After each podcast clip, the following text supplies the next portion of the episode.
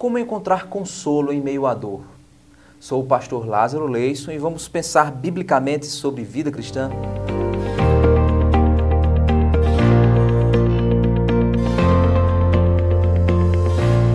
Este é o canal da Consciência Cristã e estamos na série de devocionais Vida Cristã. Não se esquece de se inscrever no canal, apertar o sininho, compartilhar com os teus amigos para ajudar o nosso projeto. Vamos lá à nossa reflexão? São nos momentos de dor e tristeza que nós precisamos de consolo. São nesses momentos que parece que todos esqueceram e ninguém nos entende de verdade. Você já tentou explicar para alguém a sua dor e parece que enquanto mais você fala, parece não fazer sentido nenhum nem para você? Eu já. Parece que quanto mais você fala, mais vazio e sem sentido se torna o seu sentimento e a dor permanece. Você sente e pensa, ele não vai entender. É nessas horas que nós precisamos de um consolo muito mais profundo e de alguém maior do que nós, pois às vezes nem nossa própria dor nós entendemos. É como uma criança que, quando está com fome e com sono, não sabe nem falar que está assim, fica um pouco abusadinha. Mas quem é pai sabe do que ela precisa e começa a consolar e ensinar ela a descansar. Neste momento, nós precisamos nos lembrar destas palavras, as palavras de Paulo lá em 2 Tessalonicenses 2, do 16 ao 17. Ele diz assim: E o próprio nosso Senhor Jesus Cristo e nosso Deus e Pai, que nos amou e em graça nos deu uma eterna consolação e boa esperança, console os vossos corações e vos confirme em toda boa palavra e obra. 2 Tessalonicenses 2, 16, 17.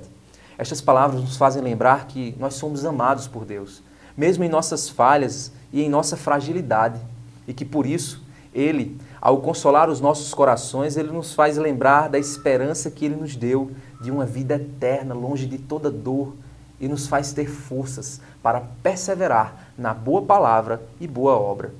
Quando estamos assim e somos consolados pelo Senhor, nos lembramos de que Cristo fez por nós. E nós saímos do estado de autocomiseração e de se achar o mais coitado de todos. E lembramos que o nosso Senhor sofreu por nós algo que nos faz ter esperança.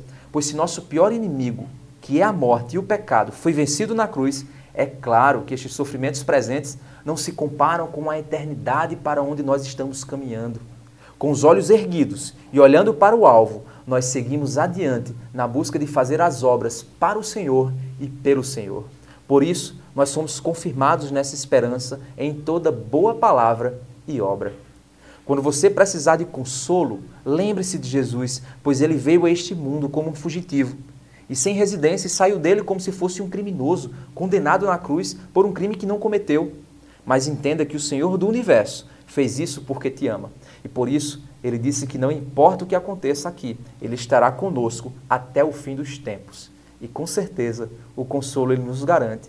E tudo isso para produzir em nós a confirmação de sua vontade, todas as vezes que obedecemos em toda sua boa palavra e obra. Deus nos abençoe para sermos santos em Cristo. E se você ainda não tem a Cristo, ore ao Senhor, busque ao Senhor para que Ele perdoe os teus pecados e te dê uma esperança muito maior e mais alta do que as nuvens da tempestade que você está. Pois quando você entender que esta vida não termina aqui por causa de Cristo, é assim que você vai entender o que Paulo disse lá em 2 Coríntios capítulo 4, do 17 ao 18. Paulo disse assim: porque a nossa leve e momentânea tribulação produz para nós um peso eterno de glória, muito excelente, não atentando nós nas coisas que se veem, mas nas que se não veem, porque as que se veem são temporais e as que se não veem são eternas. 2 Coríntios 4, 17 e 18. Então que Deus te abençoe, confirme o teu coração em toda boa obra e palavra, e que você pare de olhar para as coisas horizontais e desenvolva uma percepção vertical e eterna, sabendo que aquilo que hoje é leve e momentâneo, como as tribulações nossas, mesmo que nós pensamos que elas sejam pesadas e demoradas, mas segundo o texto bíblico, quando desenvolvemos uma perspectiva de eternidade, essas tribulações que para nós são pesadas e demoradas, elas passam a ser leves e momentâneas, porque olhando para a eternidade, nós vemos que existe algo muito maior do que nós mesmos e esta pessoa é Cristo. Deus te abençoe e até a próxima.